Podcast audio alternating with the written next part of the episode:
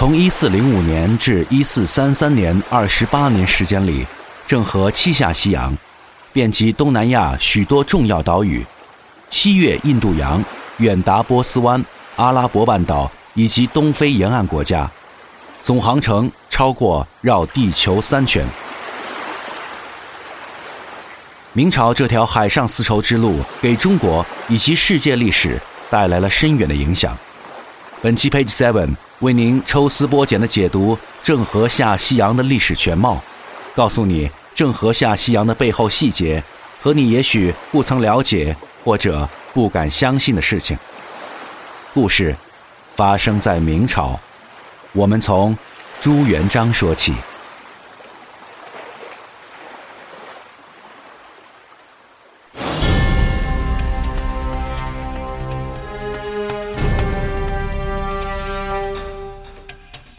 一三六八年，朱元璋在南京称帝，国号大明。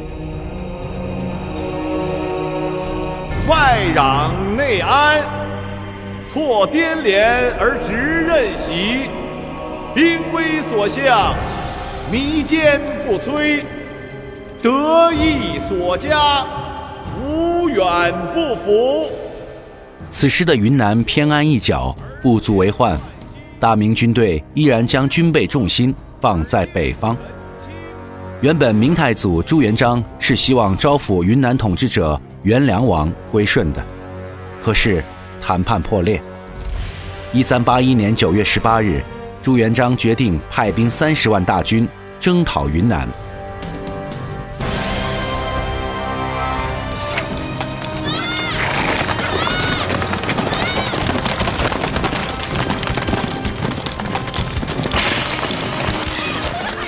战争结束后，明朝军队阉割了数百名蒙古和穆斯林男童俘虏，让他们成为太监。这在当时是一个传统，要将囚犯的孩子阉割。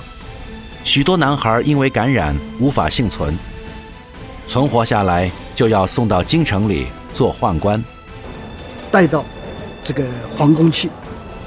其中一名幸存的回族男孩名叫马和，因为。要成为太监，还必须是年纪比较小的情况。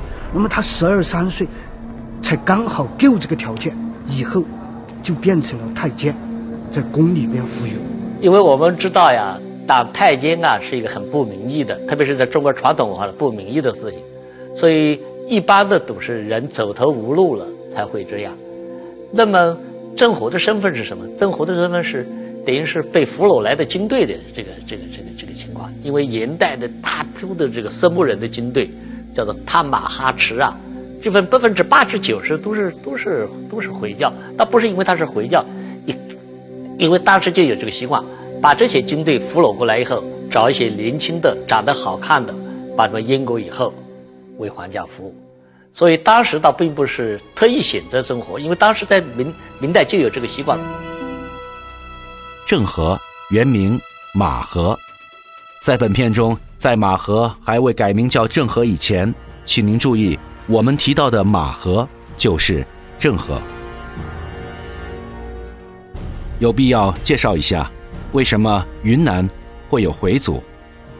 云南马氏回族，他们来自武化立国。武化立国于一零七零年归顺宋朝，因为当时穆罕默德，也称作马罕默德。于是，马姓成为了他们的汉姓。普化立国国王索菲尔的重孙叫做赛典赤詹斯丁，他在云南担任平章政事。赛典赤詹斯丁的小儿子叫做马素忽，也在云南担任平章政事。马素忽的儿子是马拜岩，被封淮安王，他就是马和的曾祖父。从宋至元。这个马氏家族一直是云南钟鸣鼎食的大家族。马家世代信奉伊斯兰教。马和的父亲马哈之在年轻时曾经去过麦加朝拜。这里是郑和的父亲的墓。郑和的父亲叫马哈芝，是在明朝的军队打入到云南来的时候，他的父亲就在战乱中死去了。去世的时候啊，只有三十九岁。这个是个墓志铭，这个墓志铭啊，就把郑和的父亲的情况和他的家世和生平全部就介绍在高头去了。在那个时代，从云南出发去麦加朝圣，几乎是一次不可能完成的任务，需要极大的勇气和大量的财力作为保证。马和的父亲马哈之深受族人尊敬，所以我们可以从中得知。马和从小就有和普通百姓完全不同的教育背景与世界观，这也许也成为了他能远航世界的一种基因原动力。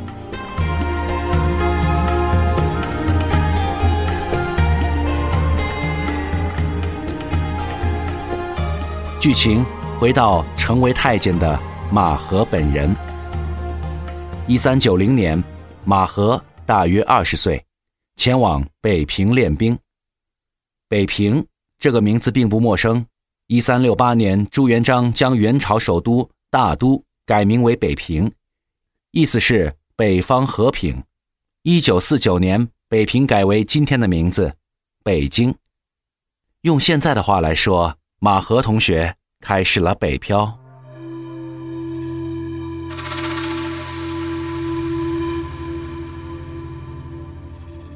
按要求，朱元璋严格规定太监不能参政，宦官根本不会得到瞩目。可是驻守北平的燕王朱棣比较特殊，非常创新，他专门为太监进行王府授课，还安排了图书阅览室，太监们可以在北平图书室里阅览群书。在北漂的岁月中，马和用自己出色的能力引起了当时的北平主人。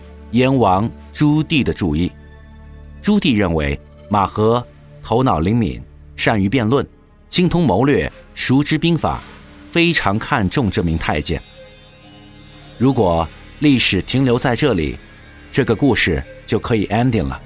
马和最多是一名在北平小有成就的宦官，但接下来就是转动历史的时刻。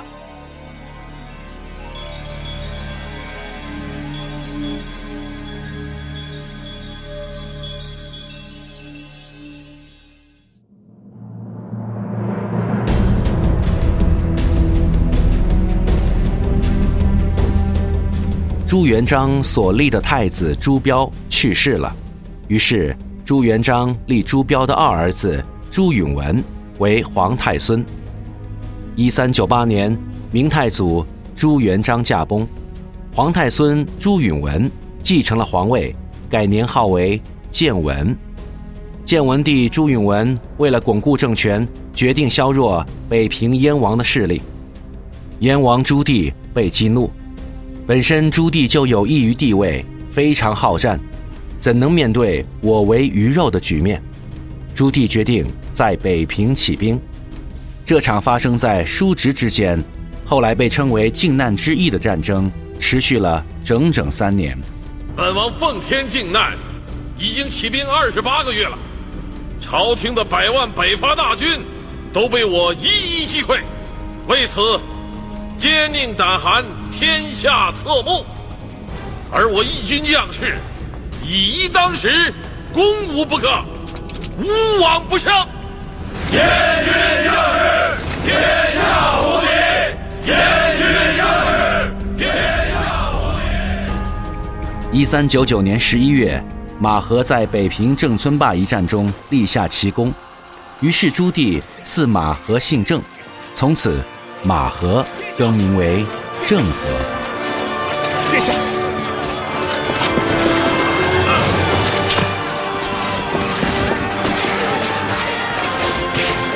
殿下，马和来迟了。马和赶回来，就是请殿下治罪的。马和，你记住，今天在郑村坝，你立下了盖世奇功。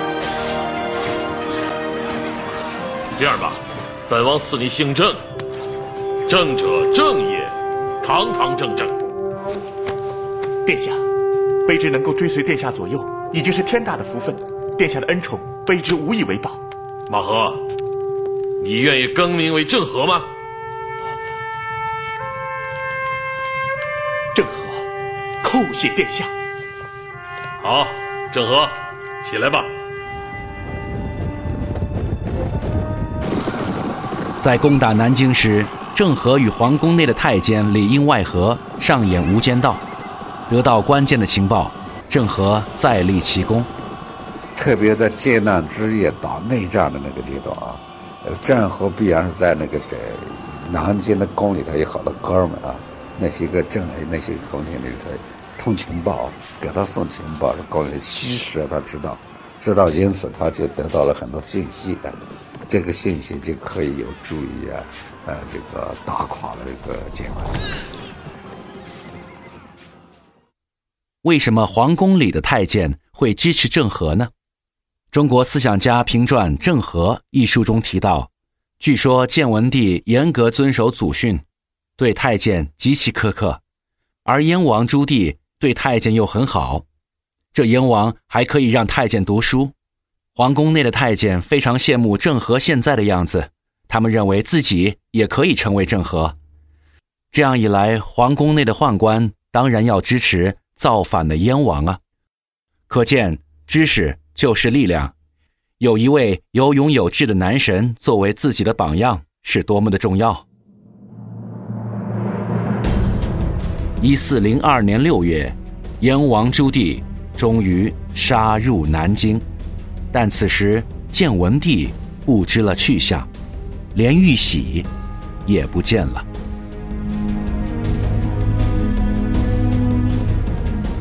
建文帝去了哪里呢？这成为明史第一谜案：一个皇帝不见了。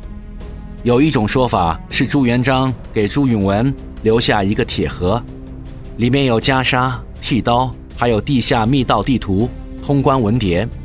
好让自己这个可能被赶下位的孙子有一条活路。总之，建文帝不见了，就这样消失在历史的线索里。